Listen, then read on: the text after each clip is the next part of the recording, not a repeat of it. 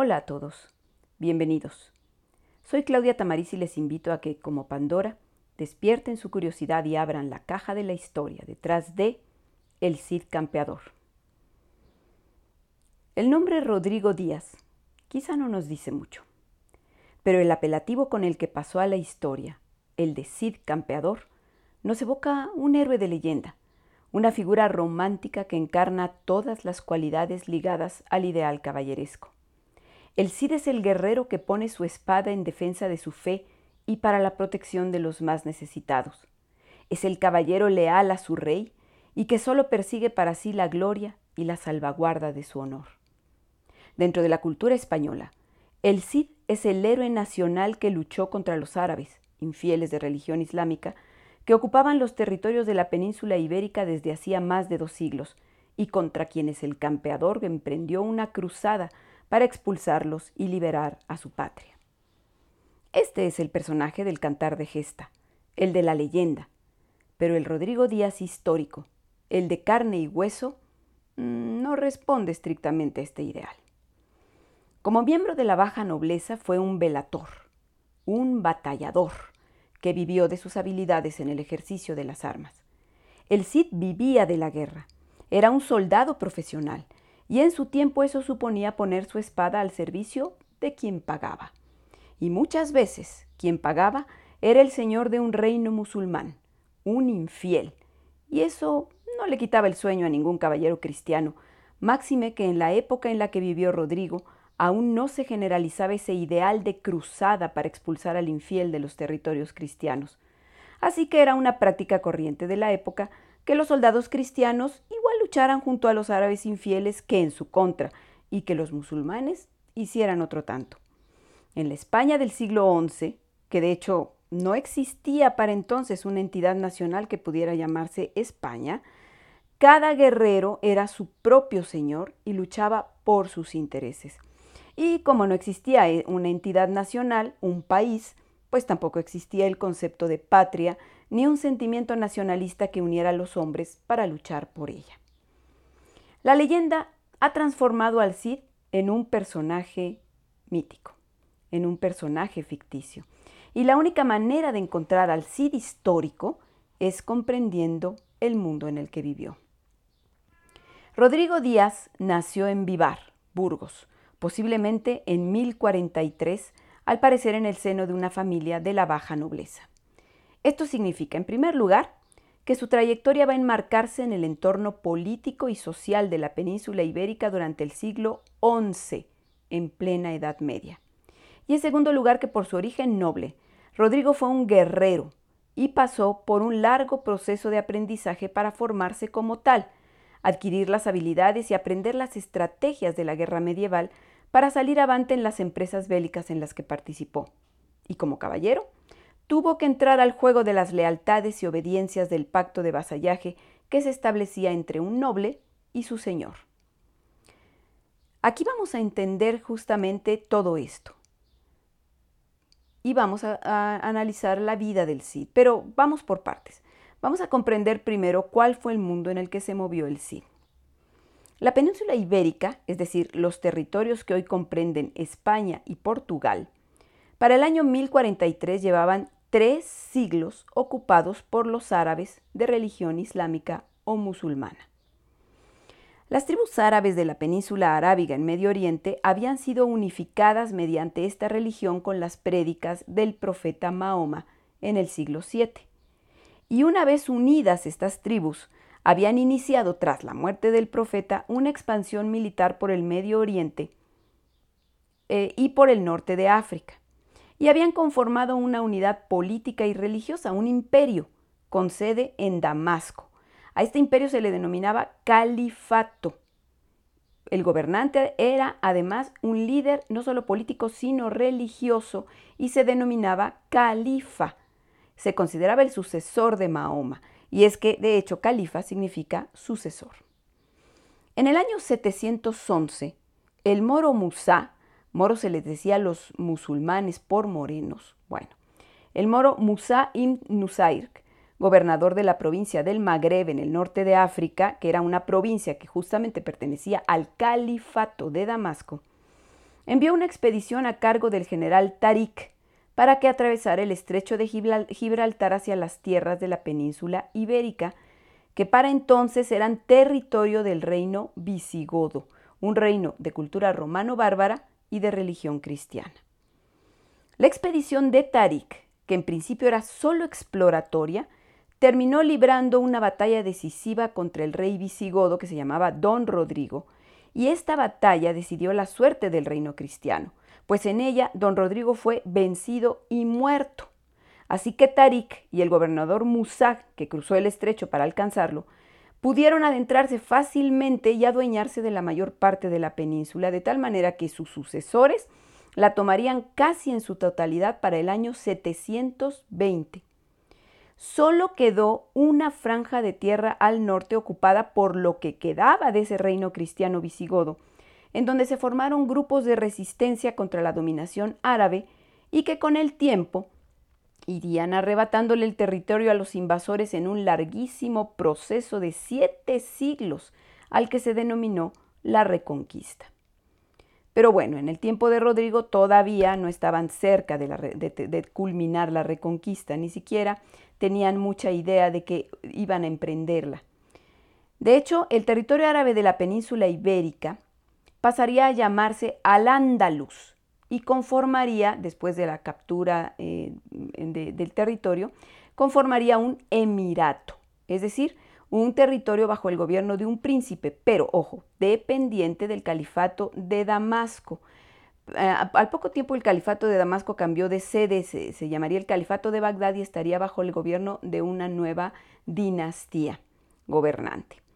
Pero para el año 929 resulta que el emir Abd al-Rahman III va a independizar el territorio hispano del califato ya de Bagdad y se proclamaría a sí mismo califa, fundando un nuevo califato, el califato de Córdoba. El periodo del califato de Córdoba fue el de mayor esplendor económico, político y sobre todo cultural de Al-Andalus.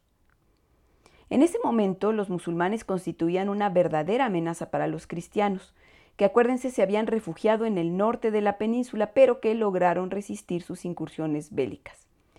Pero el califato no sería eterno. A principios del siglo XI, poco antes de que el Cid naciera, este empezó a desmoronarse y para 1031 el califato había desaparecido, pulverizándose en una serie de reinos islámicos independientes a los que se llamaban, a los que se llamaron taifas. Cada taifa tenía su base en una ciudad que antes había sido capital de una provincia del califato. Por ejemplo, había una taifa de Sevilla o una taifa de Zaragoza. Al principio, en el periodo de confusión en que se disgregó el califato, se formaron hasta tres docenas de estos pequeños reinos, pero para mediados del siglo los peces grandes se comieron a los peces pequeños y quedaron en realidad seis grandes taifas y algunas otras más pequeñas. Las seis grandes eran Sevilla y Granada en el sur, Badajoz en el oeste, Toledo en el centro, Valencia en la costa oriental y Zaragoza en el noreste. Entendamos entonces que en este periodo que se correspondió, digamos, con la adolescencia del Cid, encontramos un escenario similar al de la Grecia clásica con sus ciudades-estado, recuerden, independientes que van a ser Grecia o eh, perdón, Atenas o Esparta, o como las ciudades italianas del Renacimiento, ah, que no constituían una Italia unificada, sino que hablamos entonces de la ciudad de Florencia, de Siena, de Venecia, por ejemplo. Es decir, en este momento se trataba de varios principados musulmanes enfrentados entre sí, o sea, que estaban en constante rivalidad. Esta disgregación en varios reinos rivales los debilitó y esto pues fue aprovechado por los reinos cristianos. Y es que Musa y Tarik acabaron con el reino visigodo, pero acuérdense que habían quedado núcleos de resistencia en el norte y estos con el tiempo se convirtieron en tres reinos cristianos. El reino asturleonés en el noroeste, que después se llamaría el reino de León, el reino vasco de Pamplona, que después se convertiría en el reino de Navarra, y el condado de Barcelona en el noreste. Los tres compartían frontera con Al-Ándalus, pero esta frontera no era una línea sino una zona o tierra de nadie, cuyos límites cambiaban constantemente. O sea, era una región eh, permeable, penetrable, por la que viajaban toda clase de personas entre los siglos X y XI, desde mercaderes, mozárabes, estos mozárabes eran cristianos que vivían en la región árabe y que entraban a esta tierra de Nadre, cruzaban esta frontera para irse a vivir a los reinos del norte que eran cristianos. También la, cruzaban peregrinos camino a la tumba del Santiago Apóstol, de Santiago el Apóstol en Compostela, o criminales fugados, pero sobre todo la poblaban soldados, militares cristianos que la cruzaban para atacar a los ejércitos musulmanes y musulmanes que la cruzaban para atacar a los cristianos. Estos enfrentamientos con el tiempo se convirtieron en parte de una cruzada emprendida por los cristianos para expulsar a los moros de la península, eh, una reconquista. Pero esta idea de cruzada, de reconquista, para el siglo XI, o sea, el siglo del Cid, no era una idea generalizada.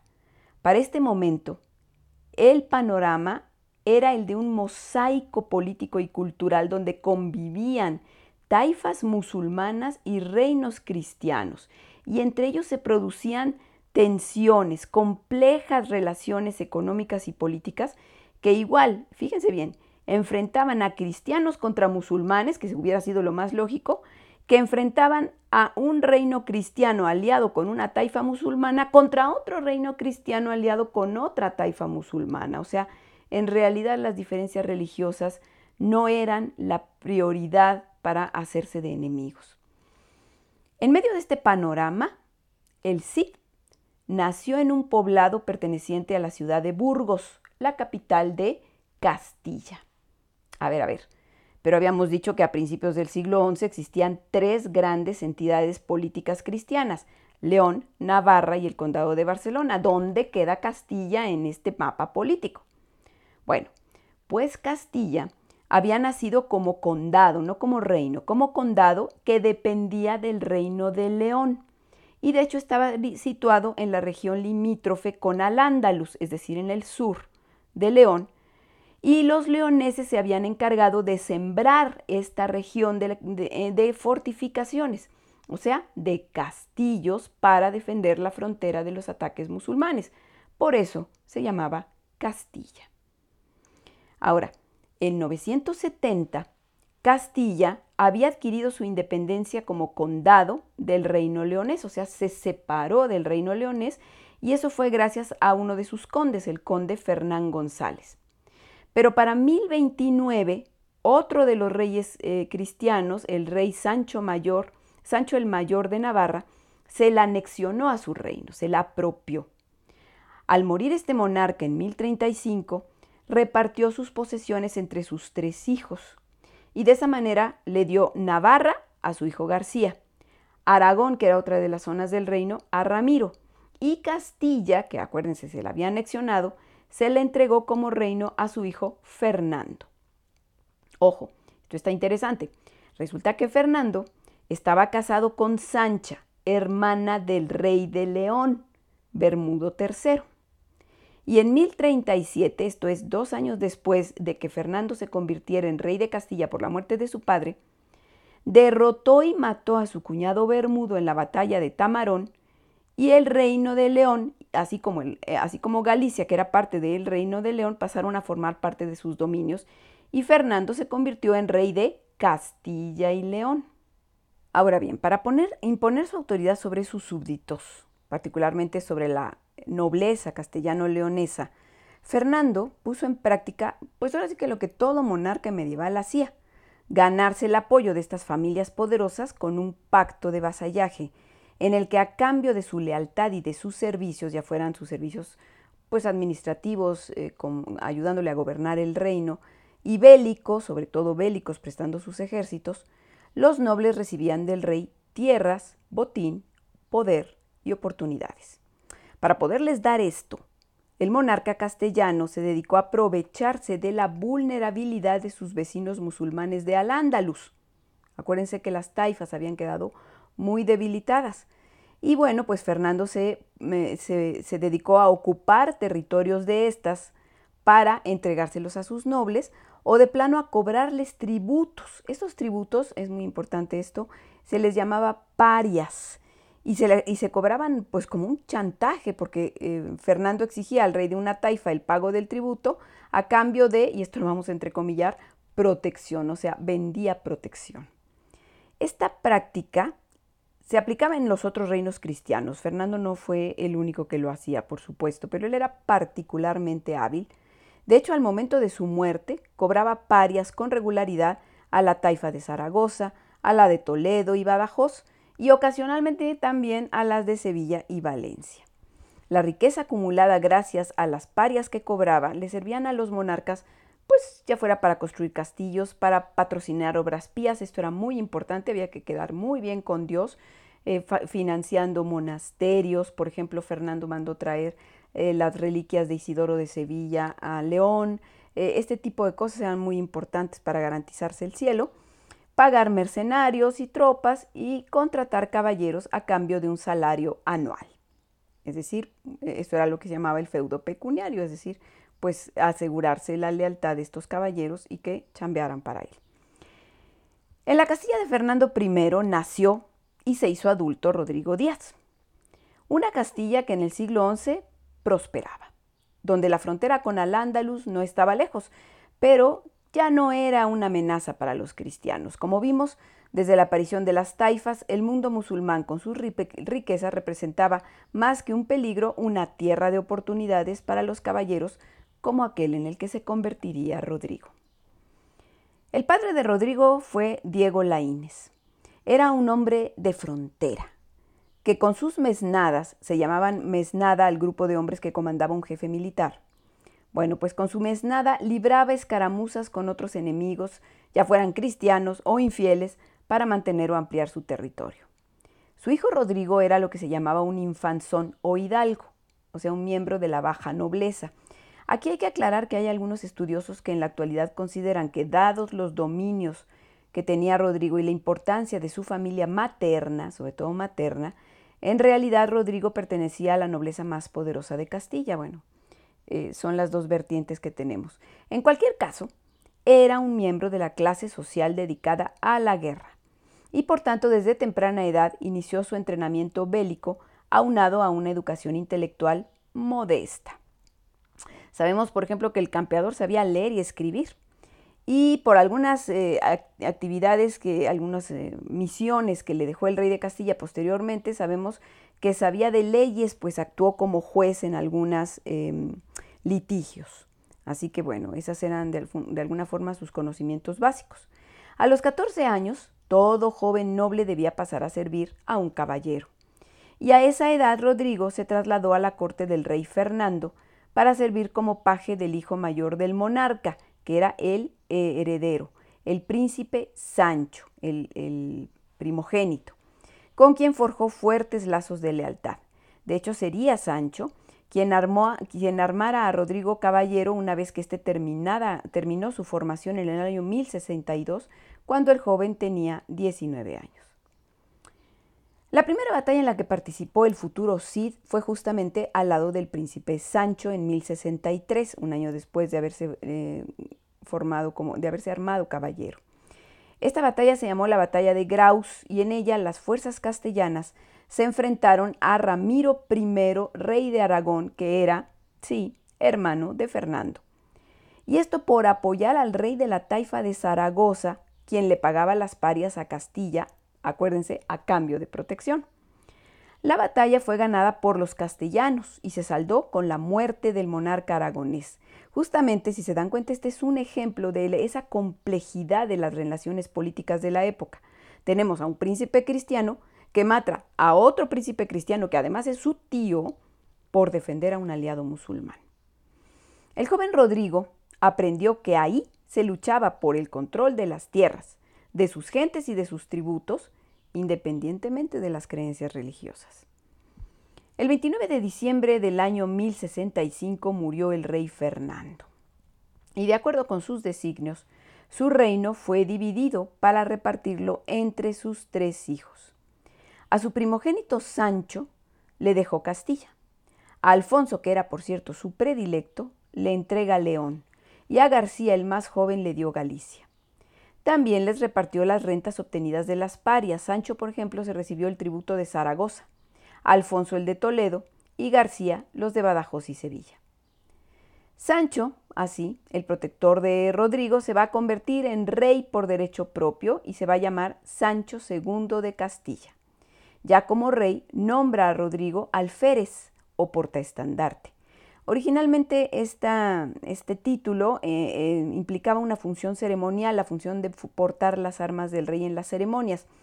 Pero con Sancho II implicó otras funciones, por ejemplo, reclutar, entrenar y mantener el orden de la tropa, eh, ser un oficial del Estado Mayor, un asesor militar del rey y sargento de tropa. Siendo alférez del rey de Castilla, Rodrigo va a participar en otra guerra, la, que se llamó la Guerra de los Tres Sanchos, un conflicto entre los tres monarcas cristianos que eran primos. Sancho II de Castilla, el señor de, de Rodrigo, que luchó contra Sancho IV de Navarra y Sancho Ramírez de Aragón. Este último era hijo del Ramiro, aquel tío de, Sancho al que mataron en la, en la, batalla de Graus. Entonces él buscaba vengarse, vengar a su padre por su muerte en esa batalla. Parece ser que en el marco de esta contienda, Rodrigo se batió en duelo singular con un caballero navarro, Jimeno Garcés, a quien venció.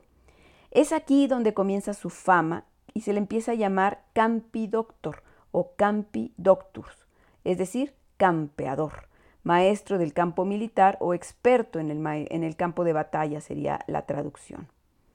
Bueno, el 7 de noviembre de 1067 muere en León la emperatriz Doña Sancha, o sea, la madre de estos tres eh, ahora reyes, la esposa del rey Fernando, y parece que la autoridad de la, de la reina había frenado las ambiciones de sus hijos, porque a su muerte Sancho revisa el testamento de su padre y decide que el reparto fue injusto, que siendo él el primogénito, no era justo que a eh, Alfonso le hubiera tocado León, que era el reino más rico.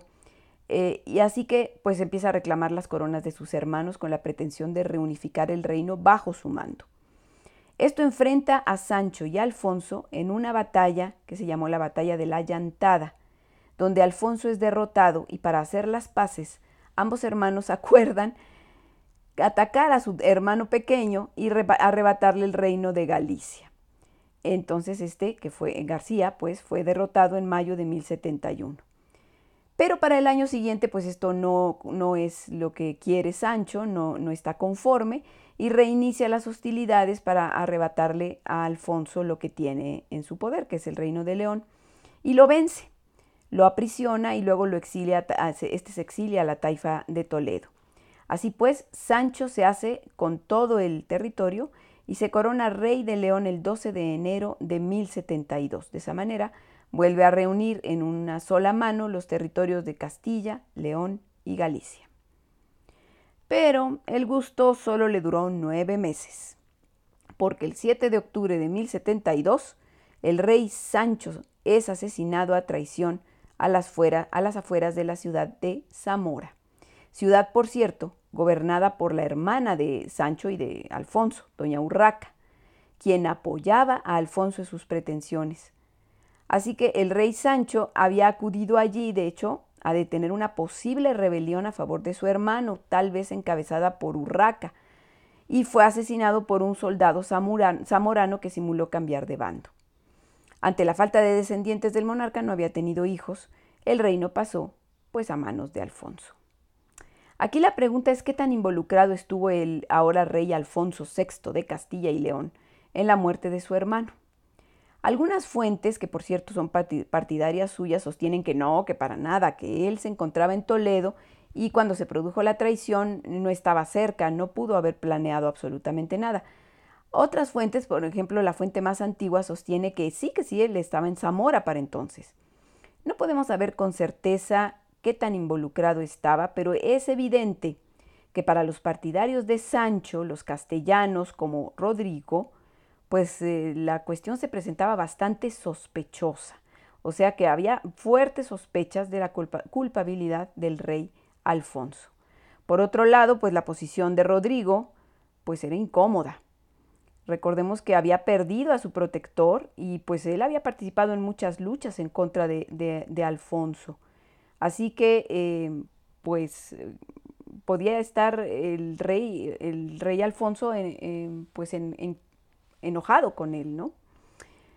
Eh, es en este momento cuando eh, la leyenda narra un episodio muy famoso que es el de la jura de Santa Gadea. ¿De qué se trató? En Burgos, en la iglesia de Santa Gadea, justamente, Rodrigo, en representación de la nobleza castellana que había estado antes del lado de Sancho, le va a exigir al nuevo rey, Alfonso, que jure que no tuvo implicación alguna en la muerte de su hermano Sancho antes de aceptarle como soberano. Alfonso no tuvo otro remedio, según la leyenda, que jurar. Pero va a ser esta humillación la que desate todas las tensiones posteriores que tuvo este rey con su súbdito Rodrigo Díaz. Ahora bien, la jura de Santa Gadea es un mito. Lo que sí es cierto es que Rodrigo pasó a convertirse en vasallo de Alfonso y que éste lo acogió a él y a los demás caballeros cristianos. ¿Por qué? Pues porque necesitaba mantener buenas relaciones con ellos, sin embargo, bueno, es claro que sus simpatías no estaban tanto con ellos como con los caballeros leoneses, que sí le habían sido fieles. De ahí que Rodrigo perdiera su condición de alférez y no volviera a formar parte del mando militar supremo de las tropas del rey, por lo menos en un buen tiempo. Sin embargo, eso no, no, quita que el monarca no le haya encomendado misiones de importancia. Por ejemplo, es aquí cuando lo manda a actuar como juez en una disputa en el monasterio de Cardeña y Rodrigo se mostró bastante leal a su nuevo señor. En el año 1074, algunos eh, historiadores manejan el 1075, no están seguros de la fecha, Alfonso VI dispone que Rodrigo se case con la sobrina del rey Jimena, que además era hija del conde Diego de Oviedo. Este matrimonio emparentó al campeador con una de las familias asturianas de más noble abolengo. Era una familia más importante que la suya. Al parecer, además, la boda fue un éxito rotundo, fue así como el, evento del año, eh, una de las ceremonias más destacadas de, ese año. Eh, y Jimena fue una buena esposa que va a darle al Cid tres hijos, un hombre y dos mujeres, Diego, Cristina y María. Sobre las relaciones entre Rodrigo y Jimena existe una leyenda, pero es una leyenda tardía, aparecida en el siglo XIV, que cuenta que el padre de Rodrigo, el viejo Diego Laínez, había sido ofendido por el conde de Oviedo, o sea, el padre de Jimena. Así que el viejo Diego le pide a su hijo que lo vengue. Rodrigo entonces mata al conde, todo esto antes de que se casen. Y de hecho, pues Jimena va eh, a buscar al rey y le solicita no que castigue a Rodrigo, sino que se lo dé por marido.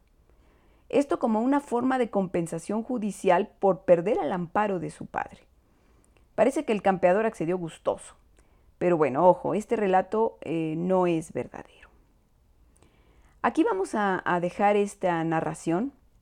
Vamos a continuarla, pero la vamos a continuarla para la próxima semana en un nuevo episodio de este podcast. Si les gustó, pues eh, síganos en el siguiente episodio y en otros podcasts que tenemos así como en nuestra página, en nuestro Instagram que es la caja de Pandora Historia. Gracias.